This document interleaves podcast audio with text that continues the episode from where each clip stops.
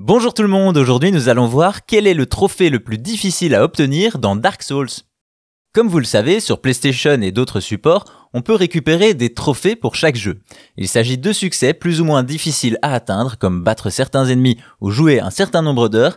Ces succès n'apportent rien au jeu, si ce n'est de la fierté et une idée de la progression du joueur.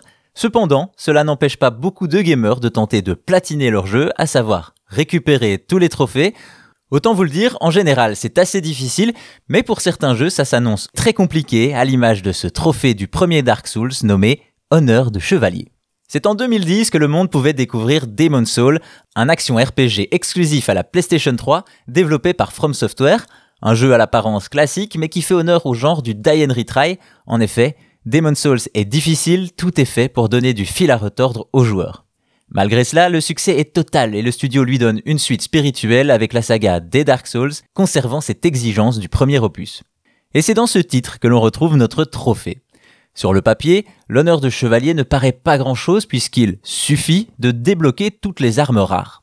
Manette en main, c'est autre chose. Déjà parce que ces armes et boucliers doivent être améliorés au maximum. Ensuite, il faut savoir que certains équipements ne s'obtiennent qu'en coupant la queue des boss, une tâche peu évidente, et enfin, certaines de ces armes se récupèrent sur des ennemis classiques, ce qui peut prendre beaucoup de temps. Si on ajoute à cela que la liste comporte 50 armes, on comprend mieux pourquoi c'est l'un des trophées les plus difficiles à obtenir de la licence.